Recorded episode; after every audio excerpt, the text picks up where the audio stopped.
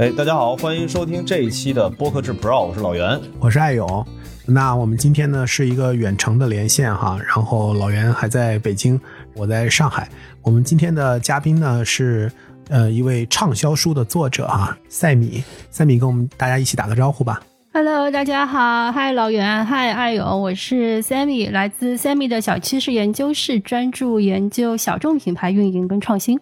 为什么邀请赛米来我们播客之 Pro 这档节目呢？是因为，啊，他除了自己平常做很多品牌咨询啊、研究啊之外呢，自己也是一档商业播客的这样的一个制作人。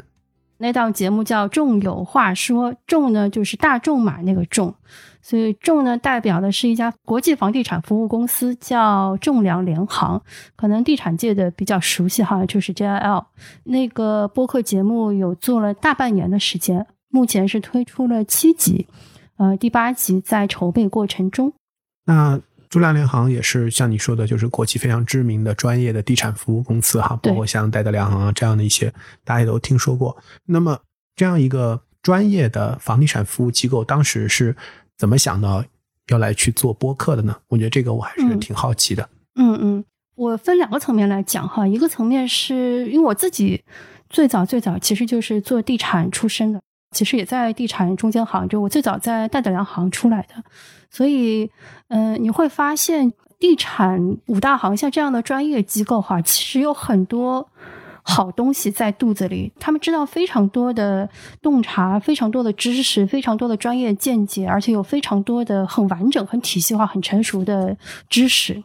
然后在传统的形式里呢，一般是通过报告，或者说新闻稿，或者说这个 PPT 或者推文等等来传播的。最近还可能还加上一些视频。然后在这个过程当中，你会发现这些专业化的扎实的知识，在这些传统的扎实的平台上，就会让人有一点理解上的难度，因为它的内容、知识跟洞察已经很很扎实了。所以它的平台一正式，你就会觉得这个文章啊，这个东西啊，你要花很多时间去理解，就让人觉得肃然起敬，对对对对，敬而远之。对对，就猛一下你看不懂，你要不是一个专业人士，可能你猛一下你看不明白。所以这个中间其实挺可惜的，因为这些专业行的东西还是值得让我们大部分人知道的，尤其让各个不同层次，让现在年轻人，让不同行业的人知道这些东西。所以有这么多好东西的情况下，中央联行有找到我的时候，我说：“哎，可以试一试。”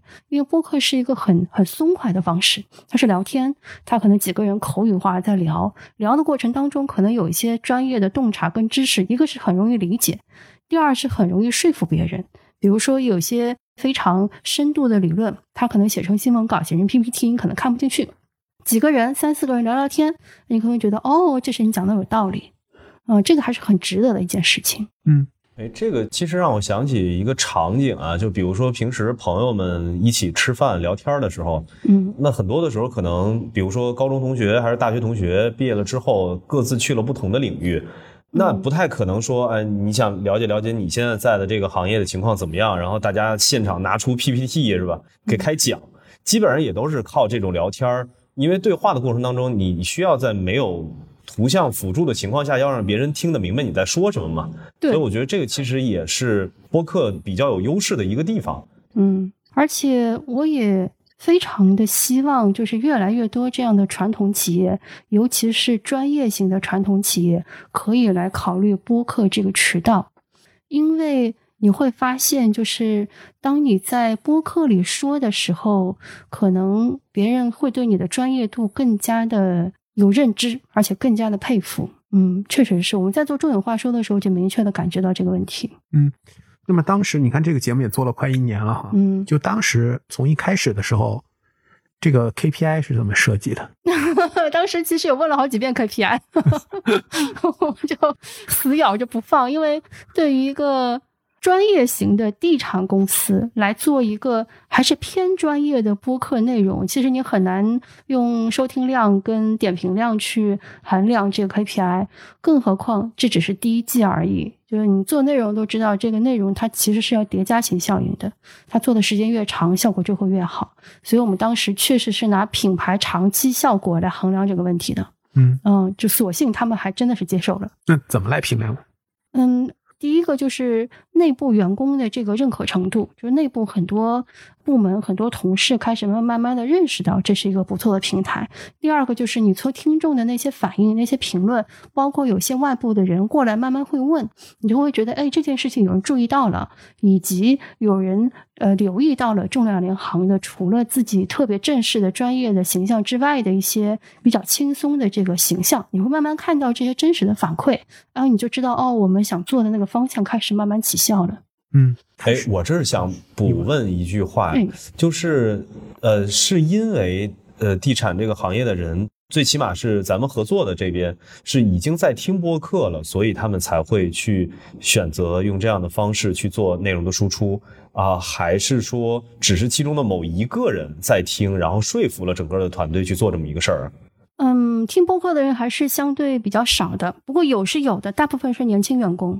确实有在听播客。然后呢，第二就是重量联行其实也有在尝试不同的新的渠道，像他们有在尝试视频号，也有在尝试知乎等等其他的渠道去做新的形象的传播，包括也想突破自己仅仅是做房地产的这个形象，变得更宽泛的领域。生活方式、空间、建筑、城市的领域，所以其实他们有在尝试很多新的东西。播客是他们尝试新的东西之一。我比较感兴趣的三米是，就是对于一个品牌来做播客，其实，呃，我也认为，就是播客是有可能把这个品牌的品牌形象和用户对它的认知更具象，嗯，或者说更人格化的，对，更更鲜活的这样的一个手段。但是这里面你就涉及到谁来去扮演这个角色，就谁来参与。那当然，你的背景哈，因为你在这个泰德良行，包括在这个地产行业里面有过很多年的这个经验，然后你自己也跟那个 Bessie 备忘录也是主理人之一，飞行嘉宾，你是横跨，就你两边你都很懂，嗯。但你在这个节目里边，你的角色是一个制作人的角色，对，然后你也主持，嗯。然后有很多的嘉宾，我看既有圈内的啊，也有圈外的，然后地产圈哈，然后也有那个中粮联行他们自己的。嗯，内部的高管对，所以就你这个角色对于这档播客，嗯嗯，有多重要，或者说你在扮演一个什么样的角色？因为很多品牌可能他想做这件事情的时候，他就会涉及到谁来去扮演这个角色。嗯，是只有老大才能做吗？那这个事情一下就难了啊。嗯，其实我我最大的角色是让这群人不要把播客聊成电话会议。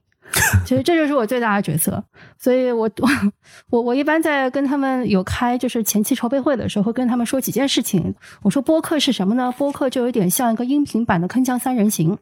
我说，所以它既不是开会，它也不是聊天，它介于两者之间。然后我就会解释我是什么角色，因为每个主持人他都会很疑惑，因为那个主持人是轮换的嘛。所以我说，第一，我说其实我没有必要去输出内容，因为主要的内容是应该由你们主持人跟专业嘉宾去提供的。然后我起这么几个作用，第一个作用是推进整个录音进程向前，因为有些情况会冷场，有些情况会在一个话题上停留时间太久，所以我需要平衡这两者的关系。然后第二呢，就是在呃话题或者是内容太过专业的时候，去 Q 一个问题，让这个说话的人把自己刚刚说的这个专业的词再解释一遍。这是我起的第二个作用，第三个作用呢，就是松快当时的那个气氛。就有些时候你会发现他们越说越严肃，越说越严肃，然后你就会把这个气氛重新搅和起来。然后第四个作用就是控制整个录音时间。比如说，这个整个录音时间到这个点儿了，我们它差不多就要收尾了，等等等等。当然，前期其实我会去找那个话题，因为你看，如果你们看得到重量联行最开始给我提供的那个话题的清单的时候，你会发现它是非常非常专业的地产话题，非常非常专业，专业到我都得去做一下功课。所以我必须在专业话题跟大众的听的那个习惯跟接受度之间去找一个平衡。就那个平衡，就需要找一个合适的切入点，找个合适的标题，找合适的这个提纲去聊，等等等等，让这个内容既有一定的专业度，又有一定的可听性，中间这个平衡是我来把握。嗯，你刚才也提到，就是第一次给你那个话题清单的时候，话题非常专业，对吧？那是不是也意味着，就是说品牌它其实也有摇摆，或者说在不断的调整对于受众的这样的一个圈定？以及他想达成的这个商业目标的，嗯，这个调整，嗯嗯嗯，这个我我再来解释一下，因为其实我原来是做企业公关的，嗯我得这么解释，因为企业一年它要传播的话题是有统一规划的。比如说，你无论是做哪些渠道，其实你要说的话题，它都是有一个整体性的。不是说我在我我今天上知乎我说什么，明天上小宇宙说什么，它不是的。所以它其实这一整年的这么多话题是在各个平台上都要去做传播的，它是这个道理。所以这个话题取决于什么呢？就取决于这个企业的业务本质。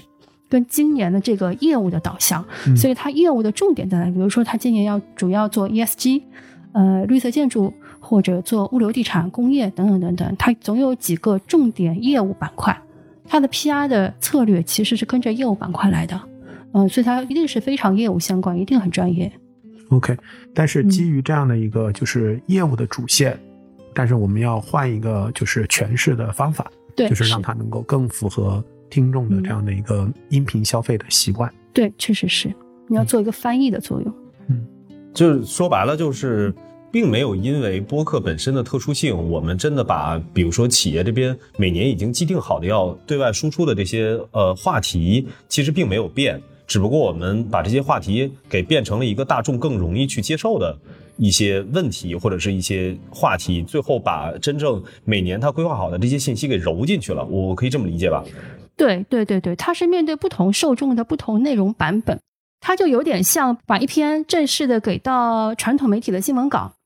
然后你放到微信上，你总要改一改吧，然后你放到知乎上，你还要改一改吧。同样的，就是这些内容，你同样放到小宇宙上，你还要改一改。你不仅要改一改，你可能要说的更多一点，更延伸一点。其实就这个意思。变成一个播客体哎，对对对，就这个意思。啊、哎，艾勇，你说这个特别关键，就正好最近这段时间我在平台这边嘛，也是在给品牌这儿在，呃，输出一些，就是如果他有意愿想要去尝试播客，想要尝试声音营销，到底他的那个内容的规划是不是要完全独立的去看？那其实今天的话，其实赛米给我提供了一个很好的视角，也是一个很好的案例，就是从传播的角度来说的话，品牌你不要去顾虑说播客是不是因为它的这种呃形式上的特殊性或者媒介上的特殊性，我是不是要再重新去规划我这一年到底要做什么样的事情？它其实跟品牌本身已经既定制定好的这些品牌传播的呃全年的这些策略，应该是保持一致的。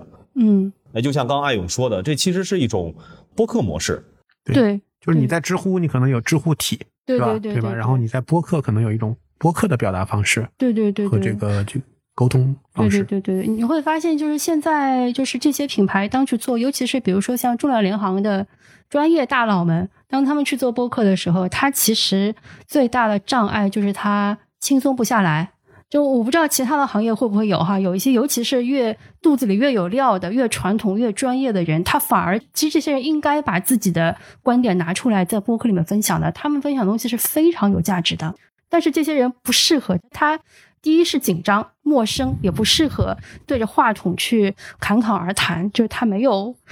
没没有媒体人或者是广告人这么会说，但他反而应该把肚子里料说出来。然后我就记得有一件事情非常印象深刻，我真是很感动。呃，第一期播客说物流、工业地产，工业地产的老大，这位老大是来自就中国区产业及物流地产服务部哈联席总监，真是个挺大佬的大佬。他一开始很紧张，他说我从来没有听过播客，连喜马拉雅都没有听过，就听过广播一零一点七。他说这是个啥呀？然后我们花了好久时间跟他开会啊，跟他沟通啊，给他写提纲啊，等等等等的。然后，嗯，他最后踏进那个录音室的时候，我就一愣，为啥呢？因为他拿了一沓那个 A 四纸的资料，大概有二十几页吧。然后不是一一沓 PPT 哈，是他搜集的所有资料，包括新闻稿等等。这沓资料里面，重点要传达的内容跟信息高亮笔标出来哈，然后还用那个小标签贴好哦，然后这整个还标好序号哈，然后就特别特别认真。我说我这是炸舌，我说我录播课录到现在，从来没有看到过任何嘉宾这么认真。你看传统行业大佬就是这么认真，他标出来所有信息那都是闪闪发光的干货呀。所以整个播客的流程，你能感觉到他紧张吗？紧张的。但是到大概中途，他录完十五分钟之后，到十五分钟开始，他就开始慢慢松弛下来，然后就按照他规划的那沓资料的那个流程，就慢慢的把整个场控起来，然后就把他想说的部分一字不落都说出来，他标的那个信息全部都讲出来了，然后整个时间也控得很好，是到最后时间也恰好在我们约好的那个时间之内，就是这么认真。所以我当时嗯录完是令人汗颜哈。我觉得老袁现在都属于一边打游戏一边录播客，然后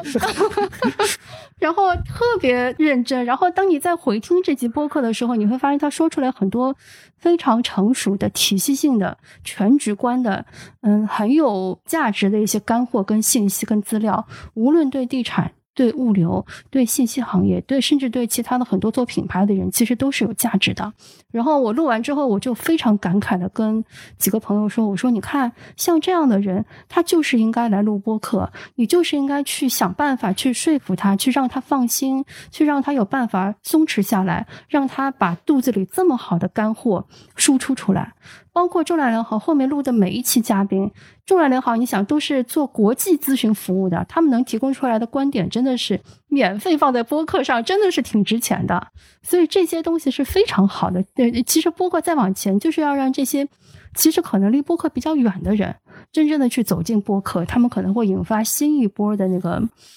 呃有趣的事情，包括有趣的撞击等等的。对，因为我觉得 Sammy 讲的这个还是。很重要，就是现在的播客生态里面，其实大量的，我觉得还是以闲聊、休闲娱乐、闲聊、闲聊为主。对，所以相对来讲，嗯，门槛没有那么高哈，我们就直接讲。但是我认为接下来就是，如果任何一个生态，它都会往更专业的方向发展嘛。那我觉得一块是创作者的角度来讲，有更多的专业创作者；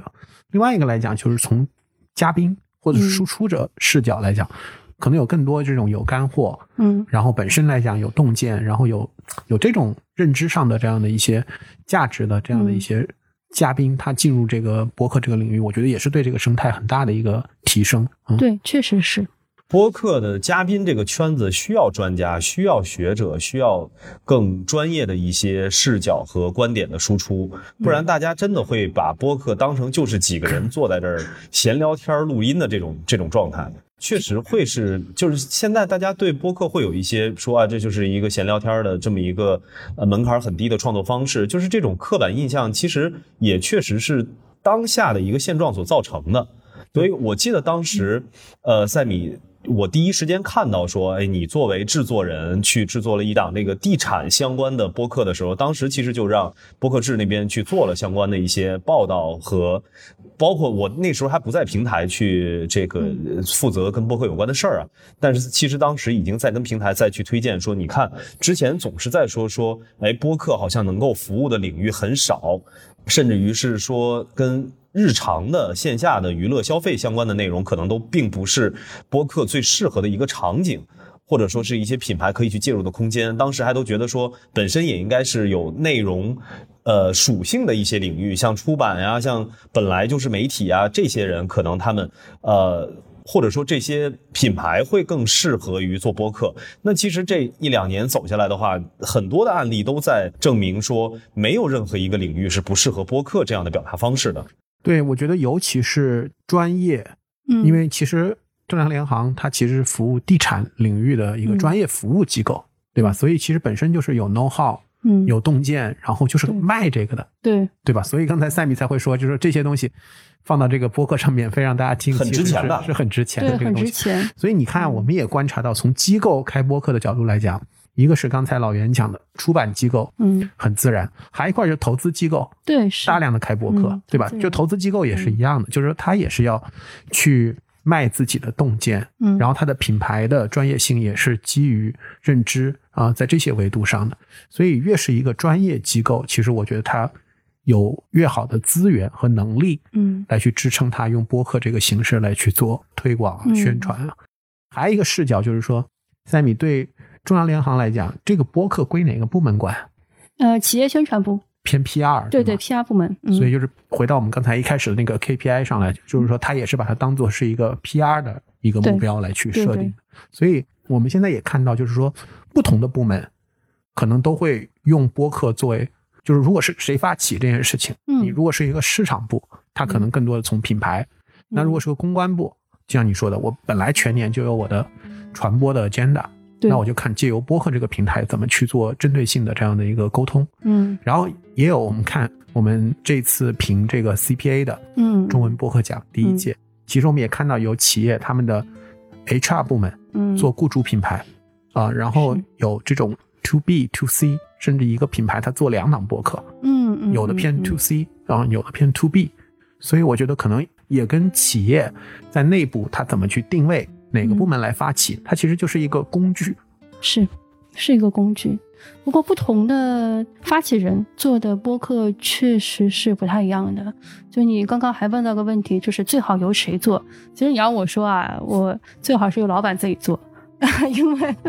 因为你会发现，创业的老板他如果愿意讲、能讲，讲出来的东西是很很吸引人的。因为它是真实所经历的事情，它是别人不太容易就没有什么机会去经历的一些事情。就这些事情和事情背后的那些洞察跟体验，其实放在播客上输出是非常有价值的。对，这个当然是最理想，对对最理想的人。他也能代表这个品牌。对对对对对，当然很多老板就觉得不太方便，尤其是很多成长期的品牌会觉得哎有点敏感，有些时候就会有二老板出来，然后比如说做营销的呀，然后或者二把手啊出来讲也是 OK 的。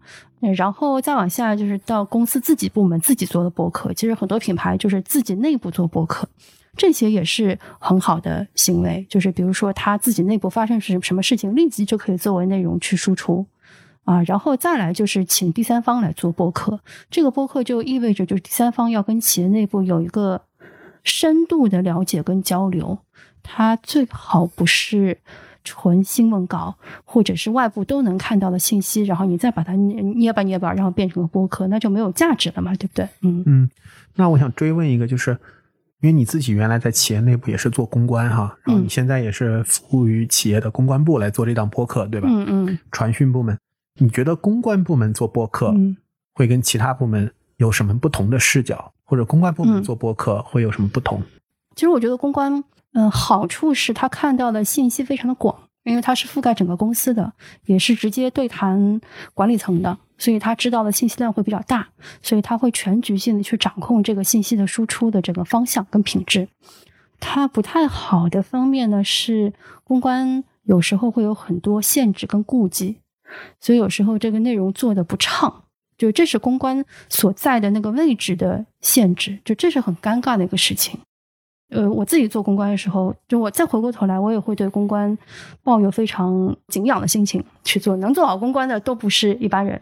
所以我才说最好是资深公关，他才会对企业的不仅是公关，尤其是管理企业的方向都会了解。就他很多事儿，他不用层层汇报。再去回来，再去说，哎，这个内容能不能讲啊，之类之类，他自己有很多内容是可以把控的。就当他对内容是有一定把控力的时候，和第三方的合作就会相对比较顺畅。啊，就像中粮联行一样，嗯，对我为什么问这个问题呢？因为我觉得其实对公关来讲，做播客，我觉得听起来很合情合理哈，嗯。因为它本来就是对外沟通的一个很好的一个方式和桥梁，嗯，但反过来其实也很挑战，嗯，因为我知道很多的公关，它有一个很重要的角色，它也是一个控制，嗯就它要去过滤，嗯要去控制，啊、要去界定，就是我们对外的传播的这些声音。但实际上，播客这个形态本身来讲是一个非常自然、嗯非常放松的，就像你说的，就是说，它可能在这个过程中，它会有很多不可控的嗯嗯东西。所以我们前面老袁，你还记得那次我们聊那个永普的？他也是连记得记得对吧？他就说 只能我来录，因为他能定。就是对啊，当时他就说嘛，说如果是交给其他人录的话呢，那他还要再听一遍来确定这个内容。自己录的话，录完了他自己就对这个事情有很清晰的这一期内容到底合适不合适，他自己就直接拿捏了嘛。他能直接代表这个品牌，他知道哪些是可以，哪些不可以，对不对？所以公关的一个挑战。第二个来讲的话呢，我觉得播客如果在内公关，其实像你刚才举的那个例子，我觉得也印象很深刻，就是内部的一个嗯业务老大嘛，嗯，对吧？其实涉及到品牌代言人的问题，嗯，就是你让谁来代表这个品牌来发声？嗯为什么你刚才说？那老板自己做最好，那当然了，对吧？那没不会犯错，是吧？大家都不用承担这个责任，讲错了是你你自己的问题。但是播客老板的注意力也是资源，对吧？嗯或者说在没有如果没有办法实现老板自己来录的情况下，你可能需要内部发掘很多代言人，嗯嗯，相当于他们在发声的时候，他虽然有个人的信息，嗯，他是一个某个话题、某个领域的专家，但他 somehow 也是代表一个品牌。对，那怎么去挖掘内部的这些代言人，并且让他们既不要那么紧张，但同时又能够真的代表公司去发声？我觉得这也是对公关来讲一个很大的挑战。嗯，这个难度真的是挺高的，所以我觉得中亚联行的那位朋友还是挺不容易的，因为他们其实需要在各个部门之间去挖掘相关话题的专业人士，然后还要确保这个专业人士会讲，就不能到话筒前啥也讲不出来。所以这个还是平衡掌握的很好的。但是这个事儿吧，你得这么看，就是第一次做这个事儿吧，大部分的内部的人都会有点儿怵。但是，但凡他们做完一次之后，就会知道哦，这个事儿原来是这么回事儿。就但凡你能够继续往下做，你就会发现状态越来越好。哎，我上次跟跟谁啊？我说说到一个事儿，我说做内容这个事儿，其实做生意也是一样的，它就跟种地一样，就是你刚刚种下去的那个东西，它一定是一粒非常小的种子，长出来的芽也是很弱的，但是你得坚持往下做呀，然后你就会发现它越来越好，越来越好，就很难有一个东西就是直接种下去，唰就长大，它就不合理嘛，对不对？那现在做了一年以后。后面的这些内部的嘉宾多吗？或者说内部的嘉宾会越来越积极，或者有更多的人想参与到这个节目当中来吗？嗯，它的整个规划是这样的，就是每一期说一个专业话题，然后找这个专业话题相关的内部同事，这是一。第二呢，就是还有两位外部嘉宾，就除了我之外，还有两位外部嘉宾，就由这个内部的同事再去找他觉得合适的两个外部嘉宾。它其实是这样的，所以你得这么看，就是当这个内容做的顺了之后呢，慢慢的就会发现，去邀请其他部门的这个老大，可能就没有刚开始这么艰难，这么陌生了。他们也会听其他同事录过的节目，觉得哦，他能说成这个样子，那我也能说吧。我猜啊，大概是这个心态。OK，那。已经做完了第一季了哈，对，差不多。如果再做新的一季的话，你会觉得会有一些什么样的调整和变化吗？或者说，第一季做下来有哪些经验和一些可提升的？可以也可以借这个机会跟我们分享一下。其实，因为照道理应该在商量明年的计划了，但是就大家都阳了。所以，这个现在都也现在都在暂时在停摆的状态。然后，呃，但是你让我说呢，包括很多播客的话，我我上次跟那个呃，Oh my God，就是嘎嘎仙语的那位那个播客在聊这个事儿的时候，然后我我们都认同一个观点，就是很多时候聊的那个氛围很重要。所以嘉宾之间的那个默契还挺重要的，嗯，所以如果你让我再去做其他的企业播客，或者再去做新一季播客的时候，我可能会考虑把以前说的好的一些嘉宾可能重新启用，或者是干脆做固定班底，因为大家第一轮完了，他都熟悉了嘛，所以看是不是能有个固定班底，那固定班底可能更轻松，他说的那个话题就会更流畅一点儿。然后看看能不能说更多话题啊？对，第一轮其实更像是试水。嗯，那我们也希望这档节目能够继续好的能够成长。好啊，哎，特别感谢赛米跟咱们去分享这个传统的地产行业啊，已经完成了第一季的这档节目。那。呃，艾勇，咱们回头在这期节目下面，哎呀，在以咱们现在这点量，好像也 也还不至于能起到什么传播的作用。每次你都有这个错误的 这个预判，每次不都应该是让嘉宾帮我们在他的自媒体上去推广一下我们的节目？老袁每次都是想到最后说想看我们怎么帮嘉宾做一点推广。不过我我其实是挺希望说让更多的人看到，哎，你看，呃，相对很传统的地产的这个行业，在做播客做的有声有色，做了这么久，然后企业一定在这方面其实是有自己的相对深度的一些思考，然后也像刚刚赛米提到的那个，我我是很希望品牌能够。呃，更用心的听进去一点就是做内容，或者说我们现在就聚焦在做播客这件事情上，它其实就是一个种子，它刚刚开始起来的时候，它就是会很柔弱的，我们需要给它时间，让它慢慢慢慢的变得强壮。然后也包括啊，爱勇在节目刚刚开始的时候在问到的说，呃，实际上也很难在现在去直接去量化出一个品牌做播客这件事情到底应该是什么样的一些指标。但这个我觉得艾勇，咱们在随着播客制 Pro 继续的找不同的嘉宾，哎，保不齐是不是在？很快啊，也许几个月之后，真的能够在播客制 Pro 上面也去说出一些，呃，真正可以让品牌主去决策做做这件事情的一些一些参考的一些要素。嗯，你觉得呢？对，我觉得可能现在来看，还是首先大家先要在认知上对这个事情的本质，以及在预期上，就是大家要有更完整的一个图像吧。然后说回来，就是呃，赛米本身也是品牌营销这一块的。大拿哈，然后你每年有大量的机会去跟很多的品牌主啊，尤其是一些初创品牌或者比较有特色的这样的一些小众品牌的品牌主去交流，我觉得也确实可以，嗯，跟他们去分享和沟通，就是播客在他们的这样的一个主打个性、主打这样的一个特色，主理人本身就是一个很重要的一个品牌资产的这样的一个这些品牌里面去把。呃，播客当做一个非常重要的一个营销的这样的一个抓手。嗯，是是是，我不仅跟年轻品牌安利，我还有很多传统的就是老品牌，包括一些老地产、传统大地产，然后那些就中年直男大佬们，然后安利播客，那个那个安利的效果比较好，因为他们从来都没有听说过，